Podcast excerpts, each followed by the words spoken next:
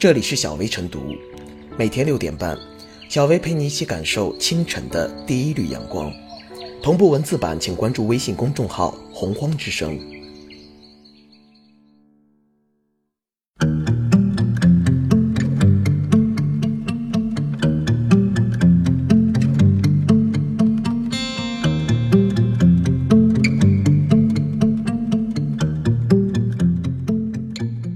二零一九年三月，时政热点精选：一、二零一九年春季学期，中央党校中青年干部培训班三月一日上午在中央党校开班。习近平在开班式上发表重要讲话，强调，培养选拔优秀年轻干部是一件大事，关乎党的命运、国家的命运、民族的命运、人民的福祉，是百年大计。广大干部，特别是年轻干部。要在常学常新中加强理论修养，在真学真信中坚定理想信念，在学思践悟中牢记初心使命，在细照独行中不断修炼自我，在知行合一中主动担当作为，保持对党的忠诚心、对人民的感恩心、对事业的进取心、对法纪的敬畏心，做到信念坚、政治强、本领高、作风硬。二。三月一日上午，国际大学生体育联合会执委会会议在俄罗斯克拉斯诺亚尔斯克举行。四川省成都市获得二零二一年第三十一届世界大学生夏季运动会举办权。二零二一年世界大学生夏季运动会也是中国西部地区成功申办的首个世界级综合性运动会。三。我国拥有完全自主知识产权的首列商用磁浮3.0版本列车正在紧张研制当中，计划2020年初下线。这款无人驾驶的磁浮列车设计时速200公里，将填补全球该速度等级磁浮交通系统空白。四，全国政协十三届二次会议于三月三日下午三时在北京人民大会堂开幕。五。中共中央总书记、国家主席、中央军委主席习近平三月四日下午看望了参加全国政协十三届二次会议的文化艺术界、社会科学界委员，并参加联组会听取意见和建议。六，三月五日下午，习近平总书记在参加十三届全国人大二次会议内蒙古代表团审议时强调。建设生态文明是关系人民福祉、关乎民族未来的千年大计。保持加强生态文明建设的战略定力，探索以生态优先、绿色发展为导向的高质量发展新路子，扩大生态系统保护力度，打好污染防治攻坚战，守护好祖国北疆这道亮丽风景线。七，二零一八年，我国科技实力进一步增强，主要科技创新指标稳步提升。我国研究与试验发展经费支出超过欧盟十五国平均水平，研发人员总量居世界第一，发明专利申请量和授权量居世界首位。科技作为创新驱动发展第一动力的作用更加凸显。八，交通运输部三月五日表示，二零一九年将取消京津冀、长三角以及东北西南地区重点省份高速公路省界收费站。二零二零年基本取消高速公路省界收费站。九，海南省政府于三月五日对外发布海南省清洁能源汽车发展规划，这标志着海南成为全国首个提出所有细分领域车辆清洁能源化目标和路线图的地区，也是率先提出二零三零年禁售燃油车时间表的省份。十，雪龙号极地考察破冰船。载着中国第三十五次南极科学考察队队员，三月六日航行在我国南海海域，预计六天后靠泊上海的中国极地考察国内基地码头。科考队在泰山站新建了我国在南极的首个雪下工程，对新能源在我国南极考察站的推广应用具有重要价值。十一，二零一九年三月六日电，最高检。国务院扶贫开发领导小组办公室近日联合下发关于检察机关司法救助工作支持脱贫攻坚的实施意见。意见提到，检察院在办理案件过程中发现贫困当事人的应当立即启动国家司法救助工作程序，指定检察人员优先办理，并在办结后五个工作日内，将有关案件情况、给予救助情况、扶贫脱贫措施建议等书面材料移送扶贫部门。十二，为系统推进华北地区地下水超采治理，我国将采取一减一增综合治理措施，即通过采水。农业结构调整等措施来压减地下水超采量，多渠道增加水源补给，实施河湖地下水回补，提高区域水资源、水环境承载能力。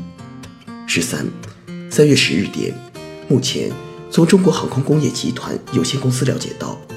大型灭火、水上救援、水陆两栖飞机昆龙 AG 六百将于今年年底完成第二阶段研发试飞工作。十四。三月十日凌晨，我国在西昌卫星发射中心用长征三号乙运载火箭成功将中星六 C 卫星发射升空。始建于一九七零年的西昌卫星发射中心，近年迎来高密度发射任务，特别是在二零一八年，创造了全年十七次发射全胜的新纪录。十五，经过三万海里航行，二零一九年三月十日，雪龙号极地考察破冰船。载着中国第三十五次南极科考队队员安全抵达上海吴淞解义锚地，办理进港入关手续。十六，三月十日，探索一号科考船搭载深海勇士号载人潜水器靠港三亚，圆满完成了我国首次覆盖西南印度洋和中印度洋的 TS 十深潜科考航次。十七，三月十二日。香港特别行政区政治及内地事务局向香港立法会正式提交文件，建议设立粤港澳大湾区发展办公室，并委任专员统筹管理。十八，农业农村部三月十三日发布，作为深化农业供给侧结构性改革的重要举措，今年中央财政支持轮作休耕试点面积为三千万亩，在三千万亩轮作休耕试点中。轮作面积为两千五百万亩，比去年增加五百万亩；休耕面积为五百万亩，比去年增加一百万亩。十九，三月十四日电，教育部近日印发的《二零一九年教育信息化和网络安全工作要点》提出，将全面规范校园 APP 的管理和使用，开展校园 APP 专项调研，摸清底数，并与网信部门开展联合行动。治理校园 APP 乱象。二十，工信部印发关于二零一九年信息通信行业行风建设暨纠纷工作的指导意见。意见要求深入开展网络提速降费工作，启动宽带双计双提行动计划，推动中小企业宽带平均资费降低百分之十五，移动网络流量平均资费降低百分之二十，全面推进。手机卡异地销户服务，深化携号转网业务规范办理，不得擅自增设办理条件、人为设置障碍，不得利用携号转网实施恶性竞争行为。综合调动各方力量，规范电话营销行为，推进电话用户登记的谢绝来电制度，建立骚扰电话长效管控机制。二十一，三月十四日，全国农村集体产权制度改革。部际联席会议第二次全体会议在京召开。二十二，三月十五日电，从中国足协了解到，为深入贯彻落实中国足球改革发展总体方案，促进我国足球运动的普及和提高，推动足球事业发展，加强国际交流，经充分评估，中国足协已向亚足联正式提出申办二零二三年亚洲杯。二十三。三月十六日出版的第六期《求是》杂志将发表中共中央总书记、国家主席、中央军委主席习近平的重要文章，加快推动媒体融合发展，构建全媒体传播格局。文章强调，推动媒体融合发展，建设全媒体，成为我们面临的一项紧迫课题。要运用信息革命成果，推动媒体融合发展，做大做强主流舆论，巩固全党全国人民。团结奋斗的共同思想基础，为实现两个一百年奋斗目标，实现中华民族伟大复兴的中国梦提供强大精神力量和舆论支持。二十四，中国油气产业发展分析与展望报告蓝皮书，二零一八至二零一九在京发布。报告显示，中国继二零一七年成为世界最大原油进口国之后，二零一八年又超过日本，成为世界最大的天然气进口国。二十五，近日，中共中央印发了修订后的《党政领导干部选拔任用工作条例》。推进干部选拔任用制度化、规范化、科学化，大力选拔敢于负责、勇于担当、善于作为、实际突出的干部。二十六，三月十八日，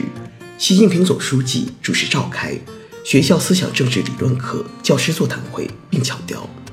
办好思想政治理论课，最根本的是要全面贯彻党的教育方针，解决好培养什么人、怎么培养人。为谁培养人这个根本问题。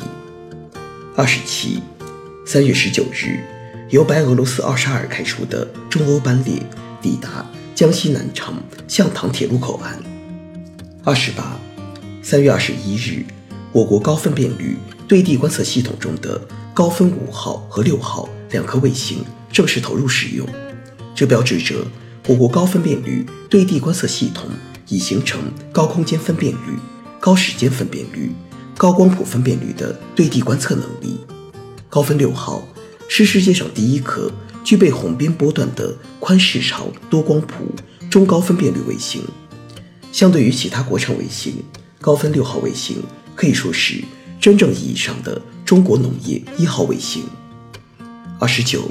三月二十一日十四时四十八分许，